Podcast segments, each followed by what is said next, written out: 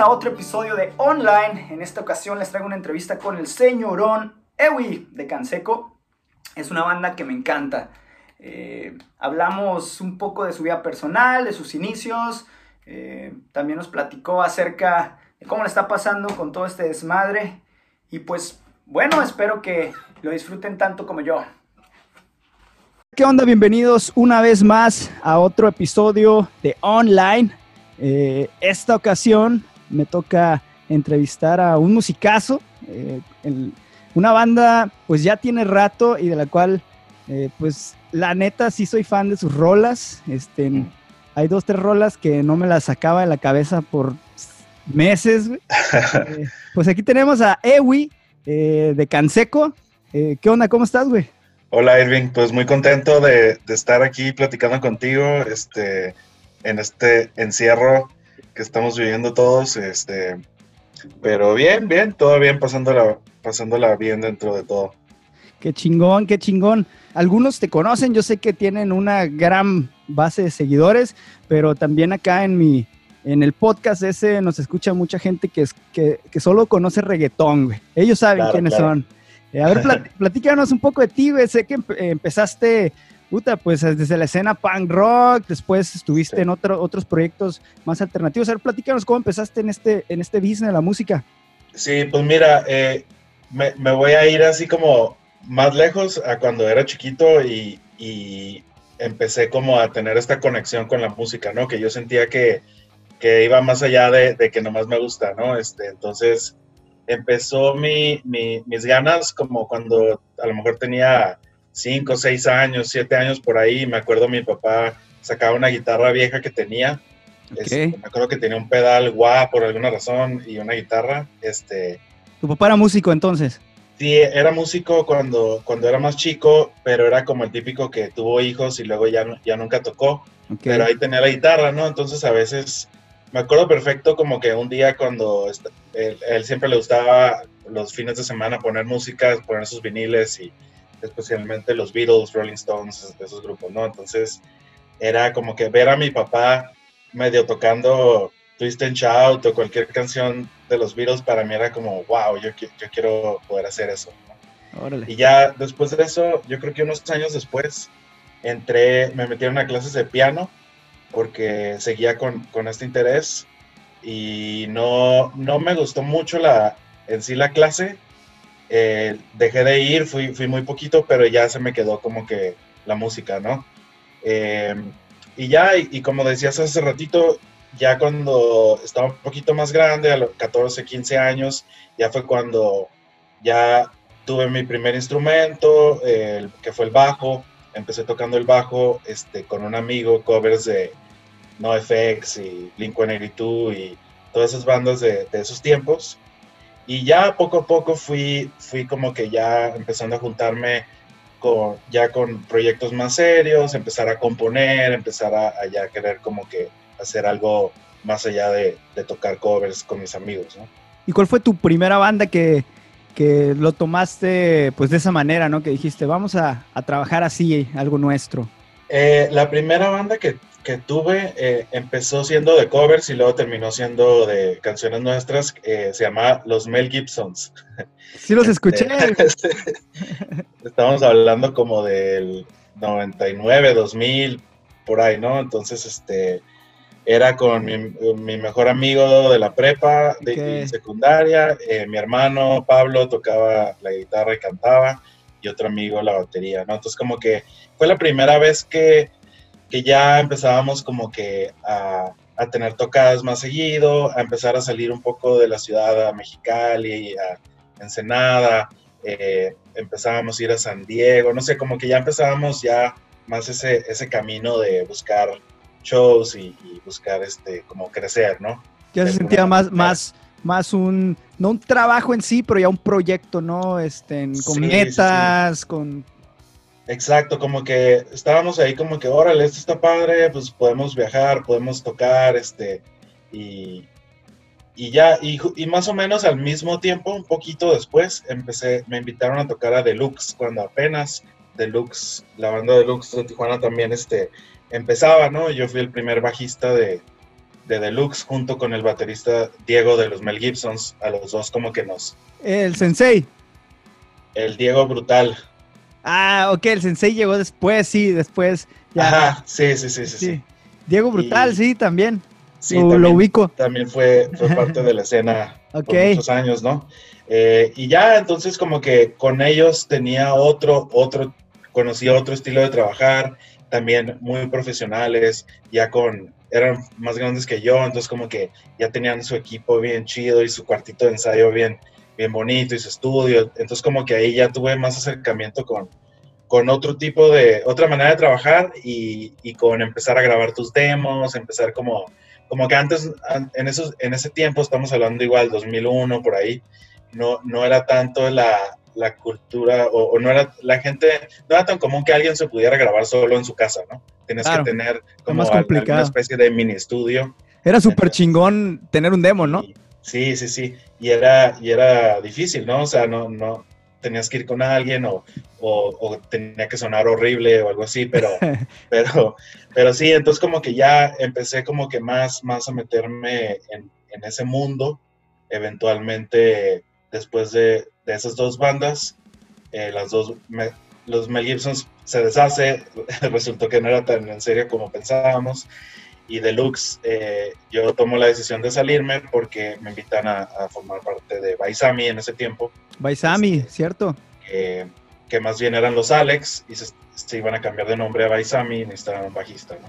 Entonces ahí entré yo. Sí recuerdo, yo los conocí siendo los Alex, eh, yo estaba no sé cuántos años me lleves, yo tengo 35. Ah, yo tengo 36. Entonces estábamos del Size, yo me acuerdo que eh, estaban los Alex, este, ya, ya era una banda, pues, eh, pues, por decirla, establecida, ¿no? En, la escena, que la escena también era muy chiquita y íbamos a los mismos toquines todos, ¿no? Pero cuando salió Baisami, recuerdo mucho que fue de las, aparte de los Kung Fu Monkeys, que los Kung Fu Monkeys siempre han sido otro rollo, siempre han estado pues muy metidos en, en, la escena del gabacho y eso, me acuerdo que Bai fue también de los primeros que hicieron una producción, ¿no? Eh, sí. Un estudio muy chingona. Sí, ¿Te tocó estar en eso? Me tocó, hace cuenta que me tocó como que ya al final de la grabación, el bajo ya estaba grabado, a mí yo no lo grabé, me tocó participar como en algunos coros y todo, o sea, pero realmente... En la pero sí te tocó estrenarlo y estar como en la parte fuerte de las tocadas, ¿no? Exacto, me tocó hacer toda la, toda la promoción del disco, este, pero pues en sí ya las canciones ya estaban armadas y luego empezamos a, hacer otras nuevas donde ya me tocó ya participar. Oye, y después, eh, pues By Sammy viene de los Alex, los Alex Hardcore que pues era más duro el asunto. Eh, este, y después, ¿en qué momento dices, pues ya eh, te separas y empiezas a, te, empezaste a ir hacia otro género un poco más mellow, diferente? Sí. ¿Qué onda? Sí, fue, fue una decisión difícil, la verdad, porque como bien decías hace rato, eh, Vais a era una banda establecida que, estaba creciendo, que, estaba teniendo ahí oportunidades importantes, ya habíamos podido salir de, Tijuana a otras ciudades de, México a, tocar, estuvimos también activos mucho en, la parte de Los Ángeles porque la disquera de, era de allá, eh, pero realmente fue una decisión totalmente eh, musical y totalmente de, que yo ya no quería estar haciendo lo que, lo que, se, lo que estábamos haciendo allá. Empecé yo a componer, me convertí como en el compositor principal de, de Baisami y llegó un momento en el que dije, bueno, este, a mí me gustaría llevar estas canciones por otro lado y no lo puedo hacer aquí. Entonces empecé a hacer como un proyecto aparte con Julio Selva, el baterista de Paisami. este, y, nada más, llegó un momento en el que ya, este, pues ya me interesaba mucho más este proyecto, me gustaba mucho más como la, música que estábamos haciendo. Eh, ahí había esa, esa, diferencia musical con, con, los demás de la banda, entonces pues fue, fue así, ¿no? Y, y, tomé la decisión, eh, lo platiqué con Julio, Julio me dijo que él también se iba conmigo, entonces pues así fue, eh, se deshace Baisami eh, y hacemos Canseco, Julio y yo con, con, otros, con otros amigos, esto fue en 2003. Ok. Canseco, pues es otra línea totalmente diferente, pero les, les fue pues muy bien, ¿no? Eh, yo de repente empecé a escuchar de Canseco, no entendía bien de qué se trataba, porque estaba en otra línea más de punk rock, eh, y en ese entonces no escuchaba tanto, eh, cuando, cuando recién empezaron a salir, yo escuchaba, seguía escuchando punk rock, seguía escuchando este, en géneros más rápidos. Yo descubrí Canseco, lo descubrí en ese entonces, pero lo descubrí para mí, ya yo creo cuando ya dejaron de tocar. Ya, ya, ya, sí, sí, sí. Y, curiosamente, o sea, no eres la única persona que nos ha dicho eso, como que eh, creo que para algunas personas como que en el momento que salió Canseco sí estaba un poco confuso, como que entre que nosotros no habíamos definido bien bien un sonido, porque de repente estaba medio punk porque tenía esa crudeza del punk, pero en sí está tranquilo y tiene una guitarra electroacústica que en ese tiempo era más raro ver en, bandas así en, en, esa escena, pues. Este, y, y, nada, pues yo creo que fue una, fue algo como que de tanto escuchar punk rock y así de repente me empezaba a clavar con artistas como Tom Petty o, Dylan o, o, algo así y definitivamente Canseco no sonaba a eso pero sí era como, como que una mezcla de, de, eso, ¿no? Claro, sí, se, eh, su, o sea, ya que lo mencionas de esa manera, no suena eso como todos a los músicos nos critican, ¿no? Que, que estén, ¿cuáles son tus influencias? Y a veces las dices y nada que ver con tu música, pero, pero esas son mis influencias, güey, eso estoy intentando. Sí, sí, sí. Sí, este, entonces creo que no, como que al principio ni nosotros teníamos tan claro el, sonido que, queríamos lograr. Este, pero sí, creo que, creo que Canseco ha sido una banda que, para muchas personas como que bien, como que viendo hacia atrás, eh, lo puedes apreciar un poco mejor que, en el, que, a lo mejor en ese momento, ¿no? Sí, por supuesto, yo tengo recuerdos de, de haber compartido con ustedes algunos shows Claro. Eh, y, me acuerdo que en el show, pues generalmente tocábamos antes que ustedes, ustedes eran headliners o, ya cerrando, y, nosotros, pues lo que hacía yo era pues, recoger tu equipo, güey, estás en tu pedo, ¿no? Y ahora pienso, no mames, ¿por qué no ponía atención, güey? Porque en ese entonces no, como que no, no los tripeaba tanto. Sí, y ahora escucho las canciones y, pues me, gustan bastante. ¿Y qué onda? Pues de repente ya tienen un rato sin tocar, veo que de repente regresan. ¿Cómo, andan?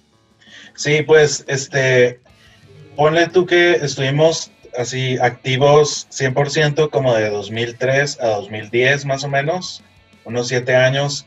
Por ahí pasamos por, eh, pues eh, nos firmó una disquera de aquí en la Ciudad de México este, grabamos un disco en Kansas, en Estados Unidos, eh, que fue ya nuestra primera experiencia así como de, ok, grabé con el productor que quise en, el estudio que, que quise y, este, y ya estuvimos mucho tiempo haciendo promoción de ese disco, estuvimos en varias giras, tuvimos algunas fechas ahí importantes. Eh, y básicamente lo que pasó fueron dos cosas. Eh, una que estábamos totalmente como agotados de, la vida de, músico, por un lado, este, teníamos mucha inestabilidad económica, teníamos este, mucha inestabilidad en general, este, entonces eh, nos forzó un poco como a evaluar un poco eh, qué, en, qué, en qué empleamos nuestro tiempo, ¿no? Y qué necesitamos cada quien y, cómo le hacemos, ¿no?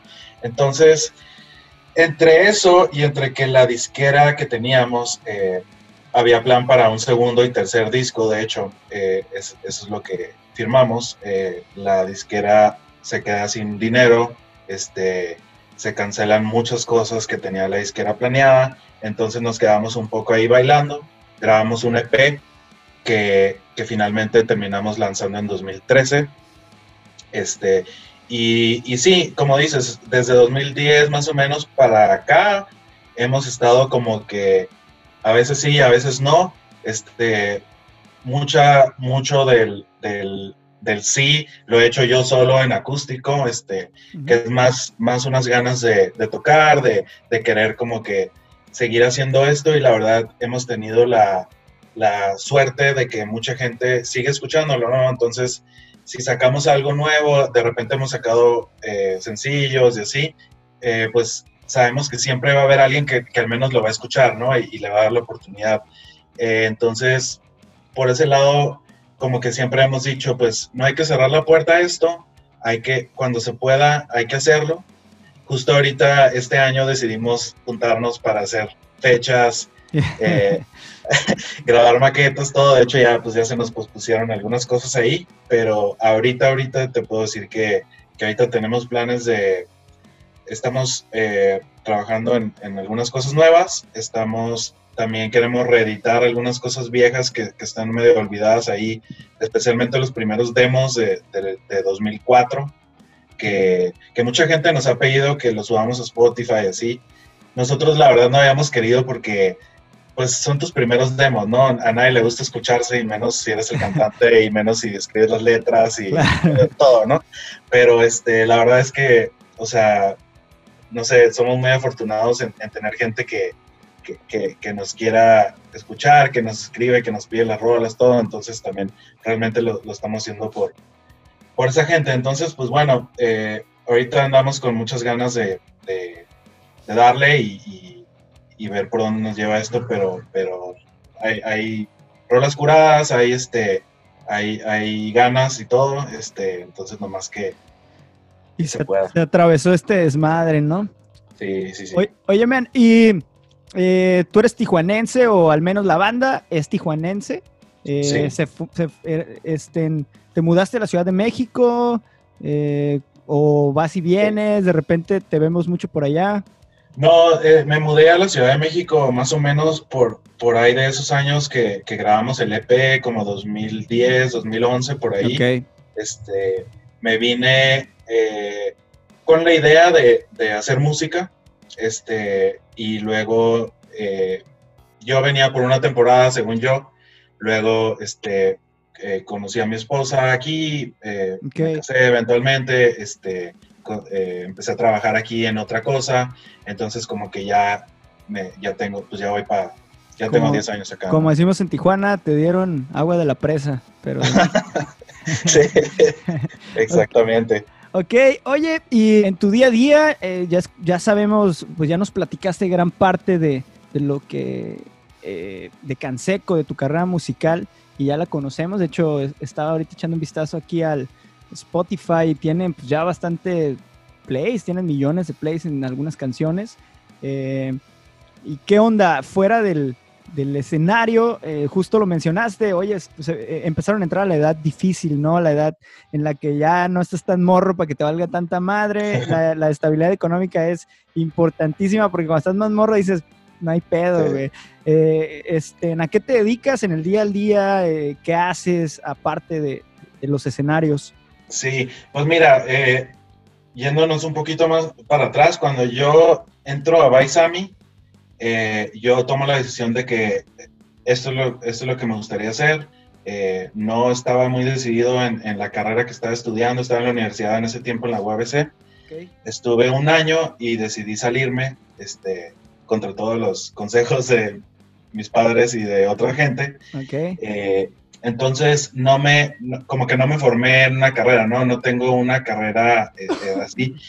Entonces, yo desde ese tiempo dije, pues tengo que buscar alguna manera de hacer dinero, eh, además de, de, la música, ¿no? Entonces, como que dije, pues, ¿qué tengo de, de fuertes? Y, y, me di cuenta que, que, tenía buen inglés, ¿no? Que, entonces me puse a estudiar un poco más y empecé a hacer trabajos como de traducción eh, okay. por mi cuenta, ¿no?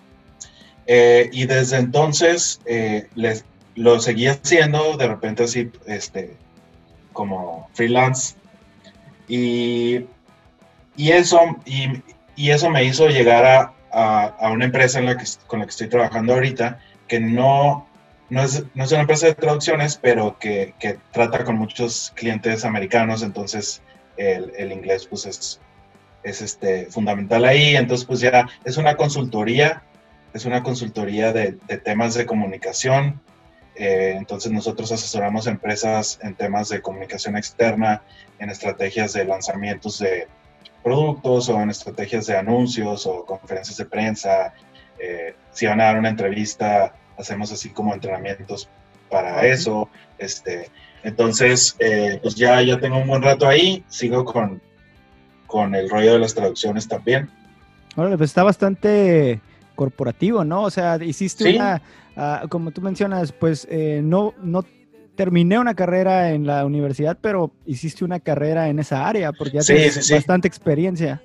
Sí, de hecho, de hecho sí, o sea, podría, ya podría como que, si quisiera seguirle por ahí, como, como si, no, no, quiero decir como si hubiera estudiado una carrera, pero pues la verdad es que pues, sí tengo la experiencia de, claro. de eso, ¿no? Entonces te dedicas al área de la traducción en, en, en, el área empresarial, ¿no?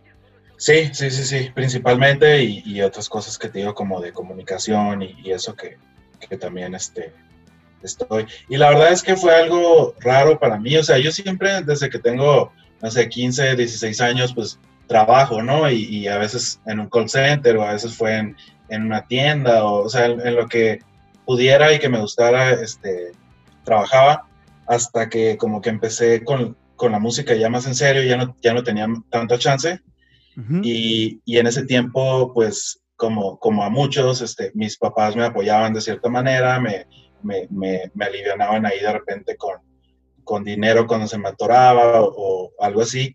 Pero este, la, la, parte más triste de la historia pasa en 2010, fallece mi mamá, en 2011 fallece mi papá, o sea, súper Aparte de que bien jóvenes, bien juntos y, y, nada que ver una con la otra. Okay. Este, entonces, eso me dio en la madre en todos los aspectos, además de la inestabilidad que ya traía económica y todo eso.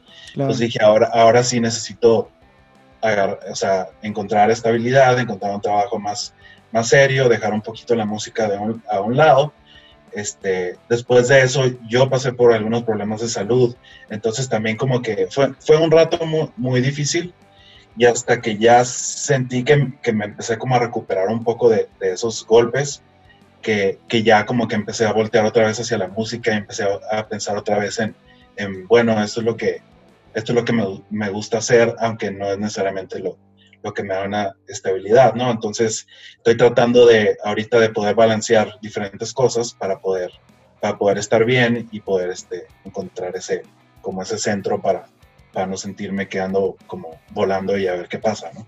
Claro que es esencial, pero te entiendo totalmente. Yo pasé por algo similar también y te entiendo, te, te, pues te desconcentras, güey, te desenfocas sí. y, y, y, eventualmente, como me lo platicas ahorita, te das cuenta que es necesario en tu vida pues estar haciendo eso, en este caso la música, ¿no? Sí, sí, sí, exacto. Entonces como que es un poco encontrar la, la en qué medida puedes estar en la música sin volverte loco y, disfrutarlo, ¿no? Entonces, este, ahorita pues te digo, estoy disfrutando un chorro, de repente viajo a tocar a lugares, este, y, y ya no, ya no siento esa, esa urgencia de que tiene que salir bien, porque si no sale bien, no voy a sacar lana, y si no saco lana, no pago renta, y si, entonces como que ya, ya lo puedo hacer más como que por gusto, con, con otras cosas, y, y, ya nomás disfruto viajar, tocar, cantar con la gente, hacer música, o sea, que, que realmente así empecé, ¿no? Entonces, como que está, está muy chido como regresar, regresar a, al a, sentimiento a ese, original. A ese feeling de que nomás quiero tocar con mis compas, ¿no? Y, y, y, que no. Sí, ¿no? Entonces, este, ahorita me siento así, la verdad lo estoy disfrutando un chorro. Creo que estamos haciendo de las mejores rolas que hemos hecho. Este, entonces, eh, bien, y la neta es que, o sea, me da muchísimo gusto que, por ejemplo, si tú te metes a Spotify, la primera canción más escuchada, pues es una canción vieja y todo, pero la segunda es una canción de las más nuevas que hemos sacado, ¿no? Entonces, como que está muy chido que saber que, que no nada más es nostalgia, sino que realmente es gente que, que está esperando cosas de ti y que, y que disfruta lo que haces, ¿no? Sí, claro. De hecho, sí, eh, eh, sentado aquí es la de las más nuevas, ¿no? Sí, sí, sí. Sí, mi favorita es Me enseñaste mal. La puedo ah. escuchar como una, no sé, me gusta la, la melodía, güey, no sé, que no tiene que, no tienes que clavar precisamente en, en, en, toda así la, cómo está producida, algo, sino como que es esas rolas que la puedo repetir, repito, repito. Qué chido. Acerca de, de lo que estamos viendo actualmente, güey, pues como todos lo sabemos, eh, nos cayó, nos está cayendo como algo surrealista, cabrón. Eh, algo que parece a veces como de película, ¿no? Eh, ¿Qué onda? ¿Cómo lo vives? ¿Cómo, qué te, cuéntanos un poco, pues allá en la Ciudad de México, cómo lo recibiste? ¿Alguna anécdota? Platícanos. Este, pues mira, yo creo que estoy como, como todos, o sea, estoy preocupado, estoy, este, eh, pues cuidándome lo más que puedo. Eh, no, no, salgo para nada más que a pasear a mi perro y, ya te lo sabes, ¿no? Limpiar las patas cuando llegue y, y, todo eso, ¿no? Y especialmente porque ves mucha gente en la calle, o sea, sigues viendo mucha gente en la calle sin, sin tapabocas, eh, paseando con la familia, turistas, o sea, que, que entonces, por más que tú te cuides, si, hay, si nadie se está cuidando, pues... pues claro, Sí, sí, es este como mucha irresponsabilidad, ¿no? En algunas ocasiones. Sí, sí, sí. Y, y sin meterme mucho en, lo político, la verdad es que el gobierno ha dejado mucho que desear en, muchas, en muchas cosas para mí. Eh, pues no puedo evitar pensar que estamos en México y que, y que las cosas pueden salir muy mal. Este, apenas, a veces parece como si va lento esto, pero, pero sabes que de repente va a llegar un punto en el que ya está, o sea, no sé, ¿no? da, miedo ver a las, a los, las potencias, ¿no? Europeas, a los, gringos, que pues tú que, con, que has viajado a esos lugares, dices, no mames, si, si les está cargando la chingada a ellos, ¿qué nos va a pasar a nosotros? Sí, sí, sí, sí. Sí, y, y creo que el gobierno se tardó mucho en, darle seriedad al asunto, especialmente el presidente, pues, que, pues, que, es, a quien más escucha la gente. Entonces, eh, ojalá no, no haya sido muy tarde. Este, y pues fuera de eso, o sea, pues eh, mi trabajo lo puedo hacer en la computadora, entonces he podido como seguir mis actividades en ese sentido. Sí ha bajado un poco el trabajo, la verdad. Eh, no me quejo mucho porque la verdad es que a mí me ha dado ese espacio que, que buscaba para, para dedicárselo a, las rolas y a componer y a grabar mis maquetas y todo. Entonces he podido avanzar en eso. Este, entonces, siendo, siendo egoísta, pues me, me, ha ayudado en eso. Este, pero pues sin duda es una incertidumbre grandísima. Como te comentaba hace rato, se cancelaron algunos eventos, ya se pospusieron unos para agosto, otros para septiembre, pero realmente no sabes si se van a poder hacer en agosto, en septiembre o no. Entonces está muy raro, como que ni siquiera puedes como promocionarlo porque no sabes si... No sabes, ¿no? No, sabes qué, la incertidumbre de, de, qué va a suceder, ¿no? De hecho, eh, justo platicaba con mi esposa, eh, ella es maestra, y me decía, es que nos dicen que vamos a regresar tal día, ¿no? Y yo le digo, ¿qué mamada es esa? Eh, en el sentido de que, ¿y qué, güey? Así como que el 17 de junio se desaparece el virus. Sí, sí, sí, sí, exacto. Y es como, justo en, en, este rollo de los conciertos, pues estás hablando de, de concentraciones de gente, o sea, ya sabes. Eh, entonces, pues es como que, ok, si se acaba la cuarentena, ¿quién dice que la gente ya está lista para ir a, meterse ahí a, a hacer slam y a ya, ya sabes, o sea, entonces... El solo hecho de reunirte, ¿no? En un lugar así con tanta Exacto, exacto. Sí, sí, sí. O sea, eh, yo he escuchado gente que dice que, que, eso no va a pasar hasta que exista la vacuna, ¿no? Y la vacuna va a tardar más de un año, ¿no? Entonces, este, eh, la verdad es que es, es, muy incierto qué va a pasar. Eh, ciudades como Nueva York o Los Ángeles han dicho que, que no van a hacer nada de, deportivo o de conciertos a mínimo hasta, 2020, hasta 2021. O sea, eh, entonces, pues no sé, está, está muy raro porque también, pues no sé, en, la parte de, de, fan de la música, pues me encanta ir a conciertos, me encanta, es, es, parte muy importante de mi vida, ¿no? Entonces, este, pues, pues no sé, en ese sentido veremos a, a ver qué pasa, ¿no? Sí, sí, está bastante raro, justo creo que te había, lo habías visto por ahí en redes que iba a venir Blink 182 a Tijuana. Sí, sí, sí. No mames, y, así como que, ¿qué pedo, güey? Ya lo pusieron hasta, hasta noviembre, eh, pero aún así yo pienso, eh, no voy a ir, güey. O sea, aunque si, si todavía no hay una vacuna esa madre, no me voy a arriesgar, güey. Eh, este, indiferentemente de uno que puedes pensar ahí de que pues de que a lo mejor no te mueres como tal, si, si estás eh, sano, afortunadamente, pero pues piensas en, tu familia, ¿no? Y dices, así, así es, lo más culero, ¿no? Lo más gacho que, que alguien se enferme por tu culpa y, no pueda contarla, ¿no? Sí, porque no te aguantaste ir al concierto, ¿no? Claro. Oye, entonces ya nos comentas que tenían varias eh, fechas, varios planes, van a sacar algo de lo viejito y dices que estás haciendo canciones, entonces hay planes de hacer un disco nuevo o un material así completo nuevo o van a enfocarse en sencillos? Eh, la verdad es que no, no lo hemos decidido bien, este, y queremos ver un poco como que cuántas canciones tenemos que nos emocionen para sacarlas, entonces un poco dependiendo de eso, este, decidiremos cómo, cómo sacarlo. Este, hay algunas canciones que, que, son viejas que nunca sacamos y hay otras que son, que son nuevas, nuevas. Entonces, este, estamos tratando de, hacer una selección ahí para que, para que quede, suene curada junto, eh, para que no suene así como que muy diferente, ¿no? Entonces, este, eh, sí, sí, pues eh, hemos hecho las dos cosas, o sea, de repente hemos sacado sencillos pero pues no sé, no sé si porque somos como old school, como seguramente tú eres, pero, pero como que siempre el sueño siempre es sacar un disco, ¿no? O al menos un EP o algo así como...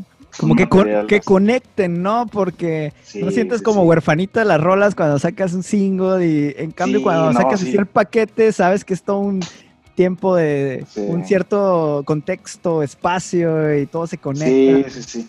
No, sin duda, sin duda. No es lo mismo para nada escuchar una canción así nada más, escuchar cinco, cuatro seguidas algo así de un mismo artista, mismo concepto, así todo esto. Justo me sucede que eh, ahora que mencionabas que a tu papá le gustaba escuchar los, eh, sus viniles, eh, justo me sucede eso, que, que compro algunos viniles para escuchar el disco. Me criticaba un camarada que, por mamón y la chingada y le decían, no, güey, la onda es que me gusta escuchar el disco y no tengo opciones de darle para enfrente, darle para atrás. sí, sí, sí. lo escuchas y, eso, eso me gusta, güey. En cambio en Spotify ah, estás cambiando y tienes tu desmadre, e, Es otro, otra experiencia, ¿no? Exacto, exacto. Se vuelve más como de playlist y de sencillos y, y ya no, ya no, como que ya no te metes en el mundo que creó el artista en ese disco, ¿no? Entonces, yo soy igual, yo también me gusta escuchar viniles y la razón número uno es, es esta, o sea que, te obliga a escucharlo todo o al menos el primer lado, ya no te quieres parar a voltearlo, ¿no? no hay, no hay este skip, skip ni nada de esas ondas, ¿no? Te, ah, chingaste si no te gustó el track acústico ah, y está en medio. sí, sí, sí.